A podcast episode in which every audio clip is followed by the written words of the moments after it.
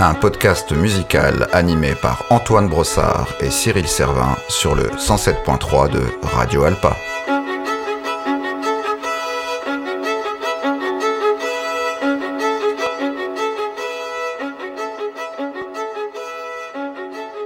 Épisode 11, la leçon de piano.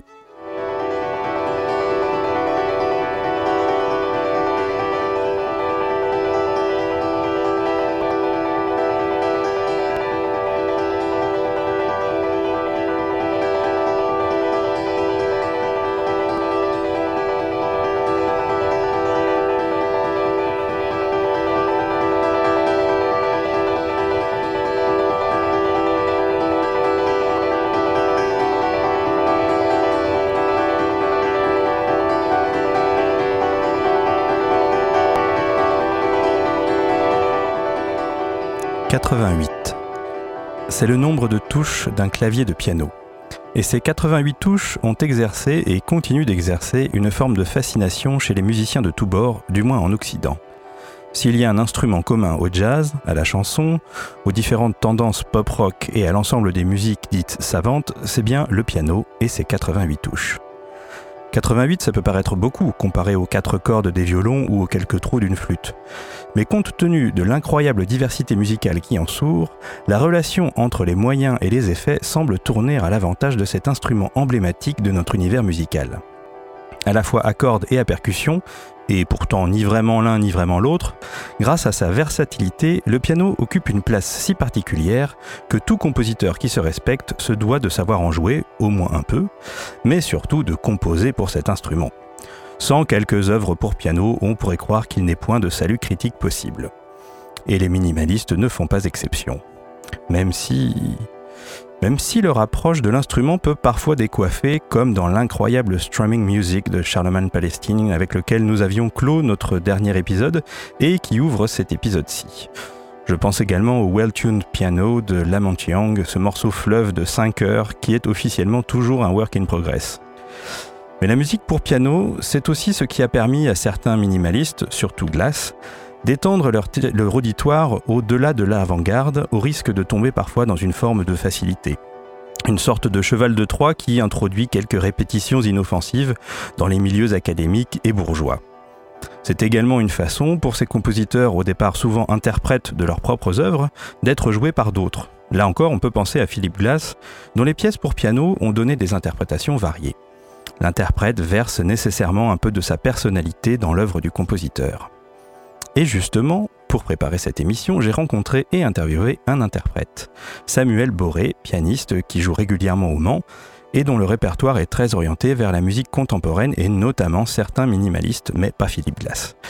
Voici ce qu'il dit des spécificités de la musique pour piano dans son versant minimaliste. Ce qu'apporte le mini, la tendance minimaliste, la tendance d'aller vers le minimal, c'est une, attention euh, accrue à, des paramètres qui sont des paramètres plutôt de, timbre et de, mhm. et de, et de durée c'est souvent aussi un, travail sur la temporalité qui est très spécifique. Une pièce comme ça de, de Satie que j'aime beaucoup jouer, mais qui, est rarement donnée, c'est Le Fils des Étoiles. Et Le Fils des Étoiles, c'est une heure de, musique. Donc quand on est sur ces, durées-là, tout à coup, évidemment, euh, d'autres paramètres sont, deviennent beaucoup plus importants que, que, la technique pianistique habituelle. Et c'est plutôt un travail presque mental, ou euh, en tout cas de, de perception des durées, de installation dans, un rythme très particulier et du coup chose qui se rapproche aussi d'un travail de matière et de enfin, quelque chose qui fusionne beaucoup le, son et, la, la, durée et l'espace quoi. Un travail de matière, voilà qui fait écho à notre épisode précédent sur les arts plastiques et qui nous invite tout naturellement à replonger quelques minutes dans Strumming Music.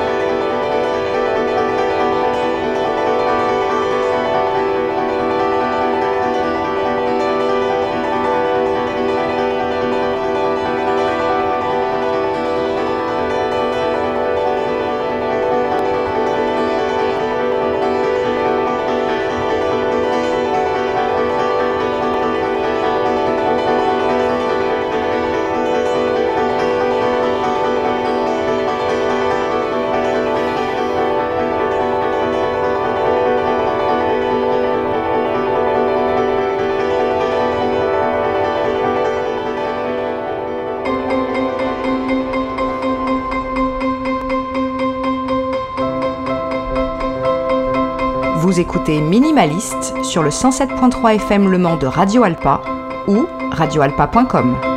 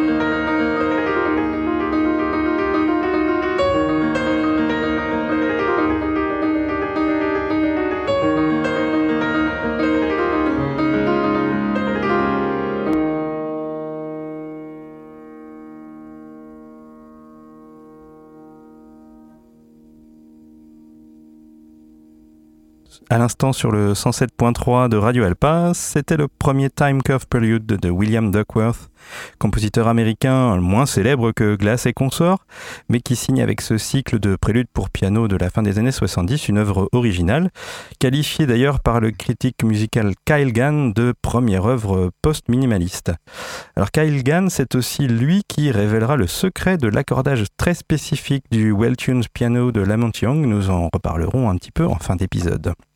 Pour l'heure, après un William Duckworth euh, un peu méconnu et que nous vous encourageons à aller découvrir, hein, euh, passons au compositeur vivant le plus joué en ce moment, l'estonien Arvo Pärt. Oui, l'estonien Arvo Pärt, dont nous avons abondamment parlé dans l'épisode sur la spiritualité, I am a believer. Donc on va pas le représenter puisque on sait, enfin je pense que la plupart des auditeurs un peu familiers sur le minimalisme ont une petite idée de qui il est, mais on ne pouvait pas absolument pas faire une émission sur le piano sans passer, sans faire un petit coucou à Arvo. coucou Arvo. Euh, Arvo et Arvo Pärt qui a du coup euh, deux œuvres particulièrement marquantes au niveau du piano minimaliste. Il s'agit de Spiegel im Spiegel et Fur Alina, euh, deux compositions qui ont été rassemblées dans un album de 1999 sorti chez ECM Records. Alors ce qui est assez étonnant, c'est que ces compositions, en tout cas Fur Alina, elles datent d'il y a beaucoup plus longtemps que ça. Oui, c'était une composition, euh, c'est une des premières, si ce n'est la première composition euh, d'Arvo Pärt. Euh, alors, je, ne sais plus si c'est 76, mais enfin, c'est dans ces années-là. Je pense que l'auditeur ne t'en voudra pas. Voilà, c'est en tout cas, après son, son passage à vide et sa, son espèce de crise bah, un peu mystique, mais aussi de. Bah, de, il n'arrivait plus à composer pendant, pendant une dizaine d'années. Hein. Crise formelle, oui. Donc, parce qu'au départ, Arvo Pärt, il, est, il est formé à l'avant-garde, sériel, etc. Et puis euh, il arrête complètement de composer, ou presque entièrement. Et puis il revient avec, euh, avec euh, le, style Tintinabuli qu'il invente à, cette époque-là, et avec, entre autres, cette œuvre Furalina. Le style Tintinabuli, qui est donc un signe, enfin un style, comme son l'a dit, qui fait penser aux cloches des vêpres, mm. d'origine religieuse, mais aussi avec le, tout un retour très très fort de l'harmonie, l'harmonie la plus pure mm. possible. Et donc, moins il y a de notes, euh, plus les cloches résonnent, j'ai envie de dire. Et fondé sur euh, l'accord parfait et les résonances d'un accord parfait. Donc, en fait, bon, pour faire euh, très rapidement, dans, Furalina, la main gauche ne, ne joue que. alors, déjà, vous entendrez, c'est chaque, chaque main joue une note à la fois. Et la main gauche ne fait qu'égrener les, les, trois notes d'un si mineur, pendant que la, main droite fait une petite mélodie. mais tout est calculé pour que ça cela crée des résonances. Et puis, euh, ce qui est assez, euh, ce qui est assez marrant, c'est qu'il y a quand même un petit aspect mathématique, puisque en fait, la mélodie, c'est d'abord euh, deux notes, puis trois notes, puis quatre, etc. Puis après, ça redescend. On avait hésité à passer du Eric Satie en mode pré-minimaliste dans l'émission. Pour des questions de mm. temps, on l'a pas mis. Donc, on a choisi Furalina d'Arvopart. Si vous connaissez Satie, mais que vous ne connaissez pas Furalina, c'est un petit peu en comparaison. Furalina, moi, je dirais qu'une Ginouti de Satie à côté, ça ressemble à du Michel Petrucciani ou du Jerry Lee Lewis bien excité. Voilà. Et c'est très très beau, hein, ceci dit, blague à part. Et on écoute, alors on n'écoutera pas la version ECM, mais euh, une version un peu plus récente, euh, interprétée par, alors désolé, je pense que je vais écorcher le nom, Onute Gracinitier, euh, qui est elle-même estonienne, et c'est paru en 2020 chez Accentus Music. On écoute ça tout de suite sur Radio Alpa.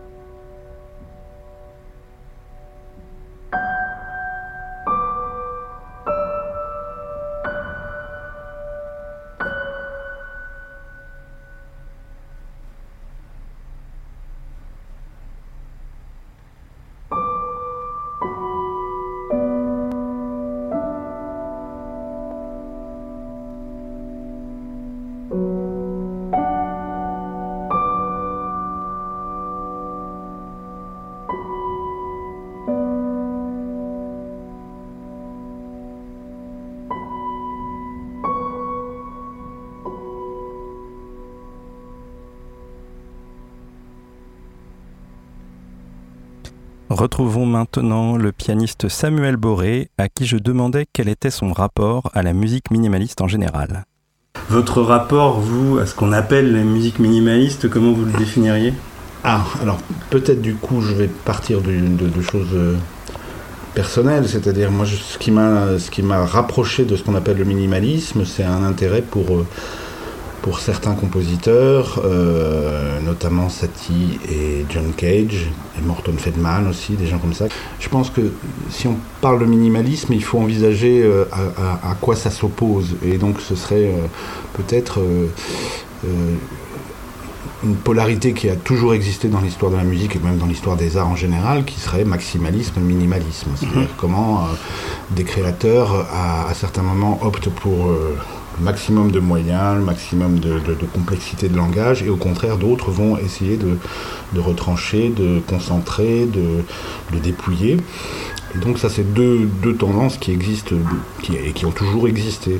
Donc, euh, donc naturellement, oui, j'étais plutôt contre Chopin et plutôt du côté de Schubert. Je m'intéressais plutôt aux dernières listes, euh, les, dernières pièces de, de listes qui sont très très dépouillées, qu'on pourrait qualifier de près minimal. Euh, je suis pas un Wagnérien, je voilà, du coup, du coup si on prend ce moment-là, bah, l'antidote absolu, ce serait euh, plus encore que Debussy ou, ou, les autres, ce serait, ce serait Satie. Et puis après. Bah, un grand précurseur, euh, justement. Oui, bien sûr, qui, est souvent voilà, euh, revendiqué comme, mm. comme, comme une des figures qui ont, qui ont, qui ont, qui ont pu anticiper ce qu'on appelle le minimalisme en musique. Et un autre précurseur, donc euh, Samuel Boré évoquait Satie, euh, comme toi d'ailleurs Cyril, et un autre précurseur qui lui n'est pas souvent nommé quand on parle de minimalisme, c'est l'italien Giacinto Chelsea. Alors il est né en 1905, euh, c'est un compositeur et poète francophile qui se réfugiera en Suisse pour fuir le fascisme et il développe une sorte de mysticisme et s'intéresse aussi très tôt aux philosophies, aux spiritualités orientales, pas mal de points communs avec, avec certains minimalistes. Et à partir des années 50, il élabore un langage musical propre et inédit fondé sur une exploration du son et de la temporalité qui présente pas mal de points communs avec la démarche de Young et d'ailleurs la précède cette démarche. Lui, plutôt que de glorifier la, forme et la complexité, hein, il souhaite penser la musique en termes d'énergie, c'est-à-dire de vie. je cite. Euh, ce qui lui vaut un mépris tenace de l'intelligentsia européenne, et à 70 ans passés, Chelsea sera pourtant reconnu comme une source d'influence par certains minimalismes, par certains minimalistes, pardon, et surtout par le courant spectral dont nous n'allons pas parler ici, mais qui partage avec le minimalisme le rejet du sérialisme dominant. Nous écoutons tout de suite un extrait de la suite de Giacinto Chelsea euh, numéro 10, intitulé K, pièce de 1954, ici interprétée par Marcus Interhauser.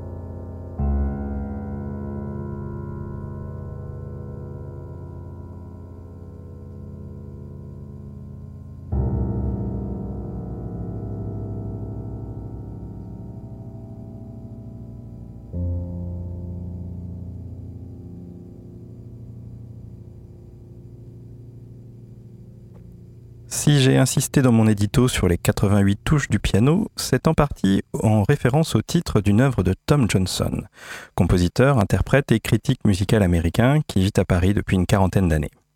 Nous avons évoqué son nom à quelques reprises dans notre exploration minimaliste, mais sans encore avoir écouté sa musique, ce que nous ferons dans quelques instants, mais d'abord quelques recommandations de Samuel Boré, qui a beaucoup joué ses pages pour piano et en a créé certaines.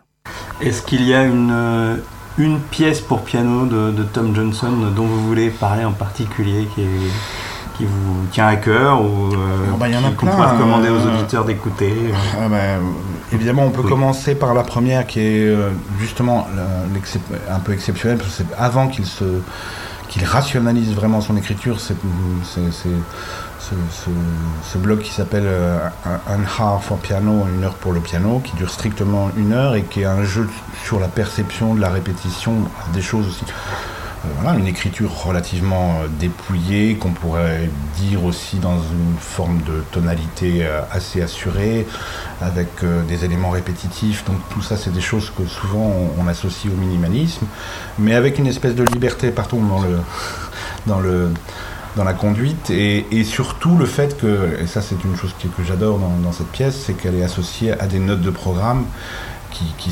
qu'on ne peut pas séparer de, l'écoute, enfin à mon sens en tout cas, et, qui sont, euh, qui jouent avec la perception, c'est-à-dire que normalement en écoutant la musique, on doit lire les notes qui sont elles-mêmes très répétitives, mais jouent avec euh, la ressemblance, la fausse répétition, le le retour de, formules. Et, donc là, il y a un jeu sur la perception euh, qui, est vraiment très très spécial et qui fait partie de, chez Tom d'un aspect de sa personnalité qui lui là vient plus de je sais pas de Queneau, de Pérec, de gens comme mhm. ça et qui euh, voilà euh, donc il y aurait cette pièce-là, il y a le catalogue d'accords qui est un, truc incroyable. Euh, là, pour le coup, un processus implacable et une expérience d'écoute et d'interprétation. Là, pour le coup, quand on parlait tout à l'heure de difficultés techniques, oui, moi quand je dois jouer le catalogue d'accords, je sais que j'ai beaucoup de travail avant parce que c'est une espèce de... Ouais, c'est un, défi et, pour pas se, se perdre là-dedans, c'est très difficile le catalogue d'accord, mais il y a Music for, for euh, musique pour 88 touches de, qu'il a écrite en, 88. Il y a toutes les pièces qu'il a écrites ces dernières années et que j'ai eu la chance, euh, enfin voilà, qui, de, de, monter en dialogue avec lui puisqu'il m'envoyait sans arrêt les, pièces et puis qu'on a fini par, par, les, par les jouer. Voilà, il y, a, plein de choses chez Tom qui sont super intéressantes à, écouter. Nous avons continué de discuter avec Samuel Boré après que j'ai coupé le micro, et il m'a parlé de l'humour présent dans la musique de Tom Johnson, notamment par certains aspects mécaniques. Puis il a ajouté, je cite, Dans tout processus, il y a aussi un côté idiot. Il est vrai que c'est un aspect que nous n'avons pas beaucoup évoqué dans notre série, alors profitons de l'occasion pour écouter un extrait de Music for 88 de Tom Johnson, sa table de multiplication. Je pense que vous comprendrez très vite quel est le processus à l'œuvre. Everybody knows that 2 times 3 is 6. And that 3 times 2 is also 6. But these two so called equations are not at all equal, and in fact, they have completely different forms. And when you stop to think that 1 times 6 and 6 times 1 are supposed to be equal to the other two, it really makes you wonder how mathematicians have gotten by for so many centuries telling us that unequal things are equal. But we musicians don't make these sorts of mistakes. And in the following musical version of the multiplication table, all of these differences can finally be heard and understood. 1 times 1, 1 times 2, 1 times 3, 1 times 4, 1 times 5, 1 times 6, 1 times 7, 1 times 8, 1 times 9, 2 times 1, 2 times 2, 2 times 3, 2 times 4, 2 times 5, 2 times 6, 2 times 7, 2 times 8, 2 times 9, 3 times 1, 3 times 2, 3 times 3, 3 times 4.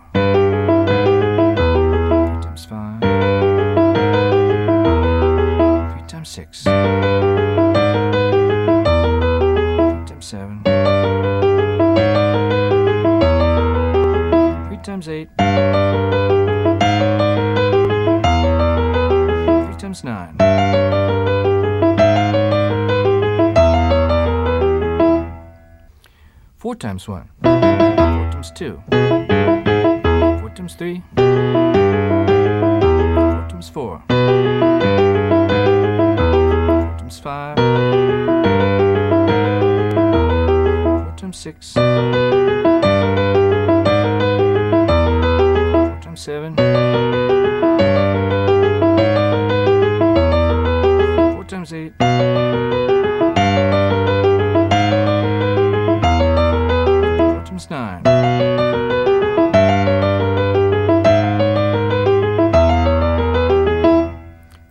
1. 5 times 2. 5 times 3.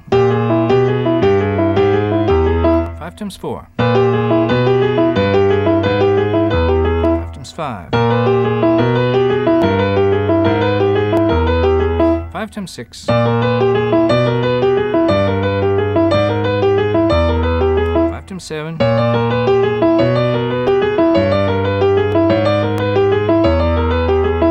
Times eight.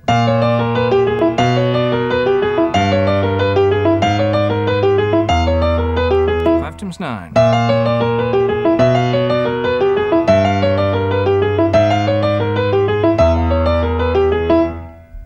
Six times one. Six times two. Six times three. Six times four.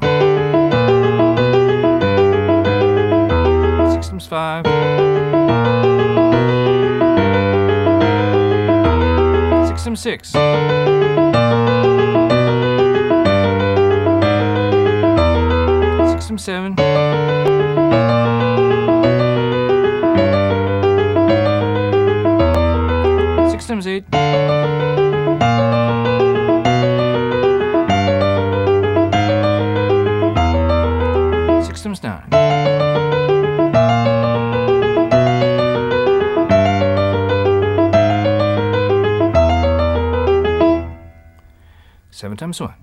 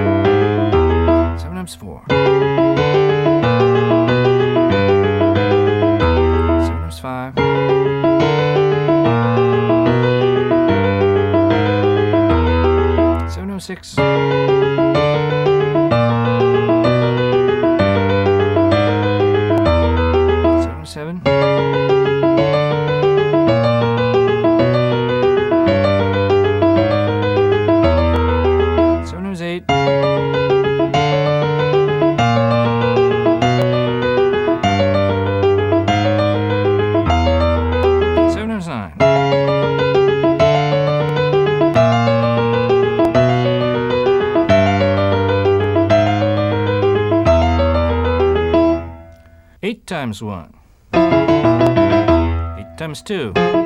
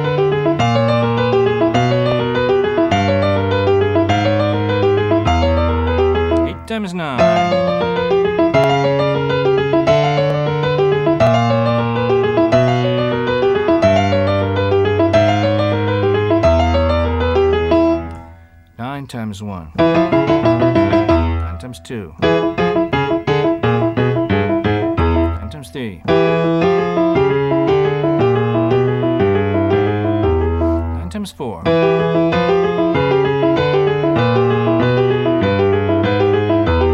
times 5.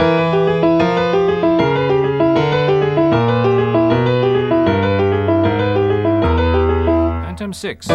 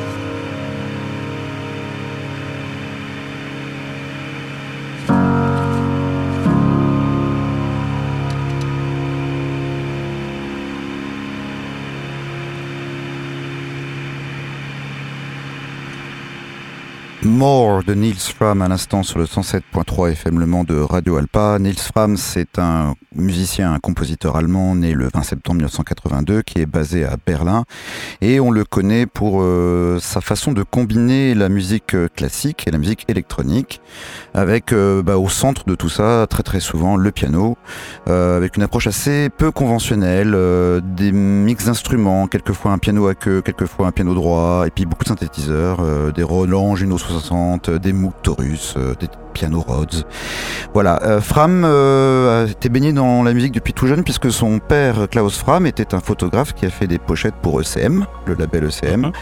Euh, il a grandi près d'Hambourg, il a été formé par le disciple d'un disciple de Tchaïkovski, il a étudié le piano classique pendant 8 ans et au lieu de poursuivre une, une carrière pardon, orchestrale classique, il a déménagé à Berlin, il a fait des petits jobs de technicien et c'est avec Felt, son premier album sorti pour le label Eres Tapes en 2011 que Nils Fram se fait véritablement connaître.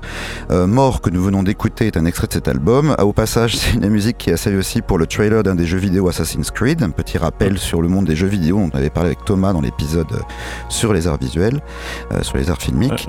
Et voilà. Et euh, ben, du coup, Nils Fram, c'est c'est c'est un, un monomaniaque de la production. Il a fait vraiment beaucoup beaucoup d'autres albums. le dernier en date, Music for Animals, est sorti en 2022. Il dure 3 heures. Je vous avouerai que j'ai pas tout écouté encore. Ce qui est marrant là dans le dans, dans Mort qu'on vient d'écouter, c'est qu'effectivement on sent qu'il y a une une belle production, mais qu'il a quand même, il y a des petits bruits parasites de, mécanique. c'est aussi un, voilà, c'est lui-même qui fait l'ingénierie de ses, mm. enregistrements. Il a son propre studio à Berlin euh, qu'il a monté il y a pas, pas très longtemps. Quand on voit les photos, ça donne un peu envie de faire muse là-dedans. Mais du coup, il y a quelque chose de très do it yourself. Et puis, euh, Nils Fram, il est aussi euh, célèbre pour son album Spaces, qui est un album live, enfin, qui est une, compilation de morceaux live et qui est un peu son best-of. On trouve une version de mort d'ailleurs dans cet album. On trouve d'autres, d'autres grands morceaux, dont c'est un passage d'ailleurs, moi, m'ont fait furieusement penser à Charlemagne Palestine quand on est dans cette émission. Euh, même si tout le reste est un peu, voilà, il y a beaucoup de si d'électro, de textures électroniques, de choses qui s'apparentent à, à, des, à des rythmiques plus modernes. Euh, pour finir, une série de fun facts sur le personnage. Vous allez voir qu'on est tout à fait dans le thème de l'émission. En 2014, Fram a annoncé euh, qu'il avait un nouveau piano qui s'appelle Una Corda, qui avait été spécialement conçu par le facteur de piano David Clavins. Ce piano faisait moins de 100 kg et avait une corde par touche. Donc, euh, qu'un piano normalement à trois cordes par touche. Donc euh, là, on est sur la version minimale, mais il y a aussi la version maximale puisque l'année suivante, Nils Fram sort un album enregistré sur un album de piano solo, enregistré sur le modèle 370. attention, tenez-vous bien, c'est un, donc un piano de 370 cm de long, 3 mètres 70, mais c'est un piano à queue verticale. Alors si vous demandez à quoi ressemble un piano à queue verticale, vous tapez Nils Fram euh, Grand Piano sur internet, vous allez voir en fait, on a un échafaudage, on joue en haut et puis le reste du piano est en bas. Il faut monter une échelle. Et toujours en 2015, Fram a créé le Jour du piano, euh, qui est célébré le 88e, 88e pardon, jour de l'année, parce que le piano fait 80 à 88 touches.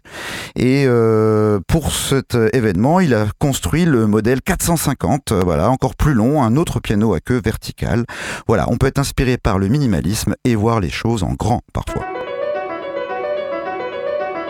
Vous écoutez Minimaliste sur Radio Alpa 107.3 FM Le Mans ou radioalpa.com. Euh, dans le premier Reich, euh, oui, le premier Reich très intéressant. Je trouve euh, des. Alors, pour revenir à Tom Johnson, mhm. je trouve des, des, similitudes et aussi des différences, mhm. mais dans l'idée de processus de partir vraiment euh, d'un procédé. Alors chez, chez Rice, c'est pas ah. forcément mathématique mhm. comme chez Tom Johnson, mais euh, c'est l'idée de, vraiment se concentrer sur un processus et d'aller jusqu'au bout de la démarche. Ça, selon moi, et en tout cas c'est aussi la pensée de Tom, ça ce serait peut-être le bon, la, bonne focale pour définir le minimalisme. C'est mhm. effectivement on, engage un processus, on l'applique rigoureusement euh, voilà, jusqu'à son terme et on observe l'objet que ça produit. Et donc il y avait ça effectivement, euh, notamment dans le premier Reich, beaucoup. Euh, et, chez Tom de façon encore plus radicale, mais c'est effectivement ce qui, les rapproche. Et, là, pour le coup, oui, quelque chose qui, pour moi, peut être appelé minimalisme, au, même sens que le travail de Sol Lewitt en, en art plastique ou des gens comme ça. Alors, euh, comme exemple d'un travail de processus, euh, on pourrait penser à Piano Phase de, Steve Reich, hein, qui est donc une, euh, ben, dans, sa période où il, expérimentait avec le décalage de phase. mais c'est aussi un exemple des, pièces que nous n'écouterons pas. c'est faute de temps et puis parce qu'il faut faire des choix. c'est le, le choix que nous avons fait d'éliminer certaines pièces de cette émission.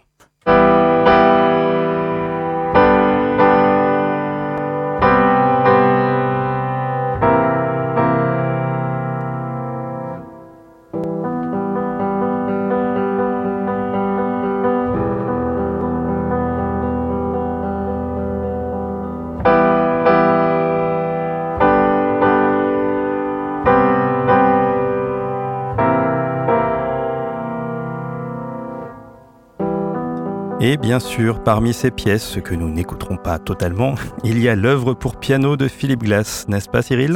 Oui, oui, Antoine, tu en as parlé pendant ton édito. Euh, très pop finalement, très. Euh, tu étais un petit peu sardonique d'ailleurs sur le fait que c'est ce qui permettait de rentrer dans les salons bourgeois. Voilà. euh, donc Glass a, créé, a sorti un album. Alors j'ai malheureusement perdu la date exacte, c'est au début des années 80. Ouais, je me demande même si c'est pas 1980. Non, non, c'est un peu plus tard. Ah c'est 83-84, je me semble. Ouais, je dis pas de bêtises, ou peut-être un peu plus tard un album qui s'appelle Solo Piano. Donc euh, le programme est donné et euh, eh bien dans cette œuvre, Glass interprète euh, des nouvelles pièces à l'époque au piano lui-même. Alors c'est assez amusant parce que quand on parle avec certains pianistes, souvent ces pianistes disent que même par rapport à ce que voulait faire Glass, ben, c'est très bien, mais qu'au niveau de la performance, Philippe Glass est un peu rigide. Voilà. Alors moi, à titre personnel, je n'entends pas trop. Enfin, j'entends la différence, mais j'aime beaucoup la façon dont Philippe Glass interprète ses pièces de manière un peu mécanique. Mais sachez que d'autres pianistes s'y sont attaqués, comme tu expliquais dans ton édito, mmh. histoire de redonner un petit peu de groove à ça, on va dire. Mais, et même sur la fin, en fait, euh, il, avoue lui-même, hein, Philippe Glass, qu'il a des moyens techniques limités et qu'en fait, il n'est euh, autant il était capable de jouer les, premières œuvres qu'il composait dans les années 70-80, autant par la suite, euh, il a développé un, langage pianistique, alors qui est, qui est pas forcément complexe au niveau harmonique, etc., mais qui demande un peu plus de technique et, il n'est pas capable de les jouer en fait. Voilà, alors là, moi, à titre personnel, vous pouvez quand même écouter, je vous conseille d'écouter solo piano, euh, il y a quelque chose, je trouve, d'intéressant aussi dans cette manière, euh, peut-être rigide pour certains de jouer. Et euh, solo piano, c'est aussi la matrice de morceaux très célèbres de Philippe Glass, dont un qui se retrouvera dans la BO de The Hours, pas celui qu'on écoute en ce moment, mais c'est un petit rappel sur notre épisode sur le cinéma. Et alors, on va on poursuivre avec euh, les, les, pièces que nous n'écouterons pas. Oui, oui. Euh, Qu'est-ce qu'on n'écoutera pas, du coup les, les, les, pièces auxquelles nous avons échappé? Voilà, c'était un petit clin d'œil à Charlie Hebdo avec les, couvertures auxquelles vous avez échappé. euh, alors, nous n'écouterons pas euh, Decay Music de Michael Nyman. Alors, Decay Music, c'est un des, une des premières œuvres de, de Michael Nyman publiées chez Obscure Records et qui joue avec la notion de decay. Donc, c'est le temps que met une note à mourir en musique voilà. Euh, nous n'écouterons pas non plus euh, alors un triple album euh, des sœurs Labec, Katia et Marielle Labec, Minimalist Dream House, Pourtant, le titre euh, était tout à fait approprié. Tout à fait. Et puis, mais euh, même j'avais prévu d'en passer, mais finalement, on a fait un autre choix. Cela dit, c'est grâce à cet album que j'ai découvert William Duckworth, qu'on a entendu en, euh, en début d'émission, mais pas dans l'interprétation des, des sœurs Labec. cela dit, voilà, Minimalist Dream House, il y, a, y, y, a, à boire et à manger dedans. mais bon, au moins, c'est, ça, elles ont le mérite d'avoir mis un petit peu en lumière une musique minimaliste pour piano et elles ont fait une grande tournée. il y a, alors, je ne sais plus, mais c'était peut-être il y a peut-être pas loin de 10 ans maintenant. Euh, et puis nous n'écouterons pas The Well-Tuned Piano. Oui, oui, mais il faut en parler un peu quand même du Well-Tuned Piano. Qu'est-ce que c'est le Well-Tuned Piano? D'ailleurs, c'est de qui déjà? Alors, c'est donc euh, le clavier bien accordé hein, de Lamont Young. Euh, bien entendu, il y a une référence explicite au clavier bien tempéré de Jean-Sébastien Bach, qui se, donc se dit well-tempered en anglais. Et, pour aller un peu plus loin, nous allons entrer dans les méandres de l'accordage de l'instrument. Parce que 88 touches, c'est déjà pas mal. Et alors, il n'y a pas tout à fait trois, trois cordes par, par touche. Les, les cordes graves, il n'y a, qu'une corde. Ah oui, en moyenne peut-être. Ouais, donc, en, gros, il y a à peu près 250 cordes dans un piano, donc vous imaginez à, accorder. Hein. Oui, justement, euh, il y a une vidéo sur le, facteur de piano de Nils Fram qui montre comment il accorde rapidement son piano parce qu'il n'y a qu'une corde. Vous pouvez la trouver sur internet et du coup, il fait une espèce de performance. Et normalement, un piano, il y a 250 cordes en tout à peu près. Et donc, euh, c'est compliqué à accorder et on a tous des souvenirs très douloureux de ce que ça donne un piano désaccordé. Donc, il y a du boulot normalement pour accorder un piano. Tout à fait. Alors, l'accordage auquel nous sommes habitués hein, euh, en, en, Occident, que j'évoquais déjà dans notre épisode sur l'Orient, c'est l'accordage dit tempéré. bon, il existe plusieurs tempéraments, mais en gros, le principe de base, c'est le même. C'est fondé sur l'idée de pouvoir jouer avec un même instrument dans toutes les tonalités possibles. Et c'est l'objet même de l'œuvre de Bach, 24 préludes et fugues pour couvrir les 12 tonalités majeures et les 12 tonalités mineures, alors que dans le cas de la Monteyang, bah, c'est tout autre chose. Il a d'ailleurs jalousement gardé pendant 27 ans le secret de l'accord de son well-tuned piano, et ce n'est pas par hasard. Mais tout à fait. Et alors, on a, on, va pas rentrer là dans le, dans le détail de, de, de, de, ce secret, justement. Pour les auditeurs qui voudraient en savoir plus, je mettrai sur notre page internet un article consacré à ce sujet, parce qu'il y, a des, y a des geeks qui étudient ça. Euh, J'en profite pour dire que sur euh, notre page internet, il y a un superbe logo euh, fait par Fab, et on le remercie au passage. Merci. En tout cas, donc, pour revenir à la Montiang, mais il considère vraiment que l'intonation juste, donc, qui est l'objet de cet accord si spécifique, euh, euh, est bien supérieur au, tempérament égal, euh, aussi bien pour des raisons esthétiques que pour des raisons presque spirituelles, car il y a finalement dans son approche des réminiscences de la vibration primordiale.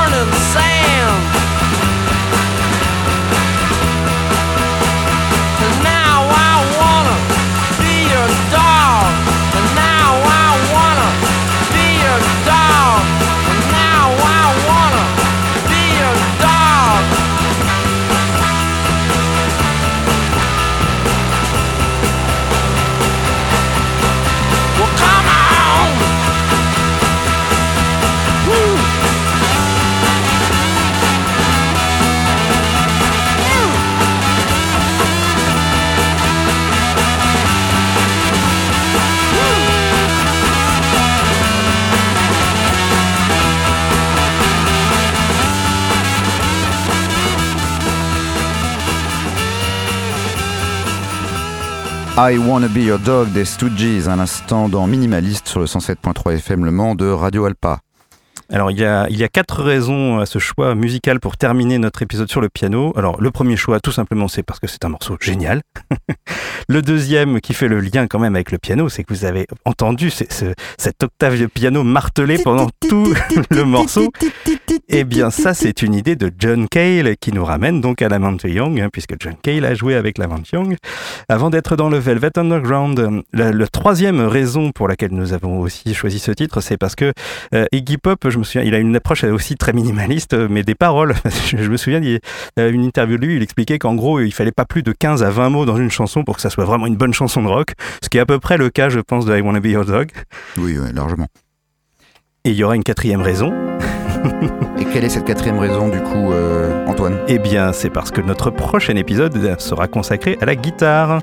Épisode 14, Guitar Hero, et euh, donc euh, sur, toujours sur le 107.3 FM Le Mans de Radio Alpa.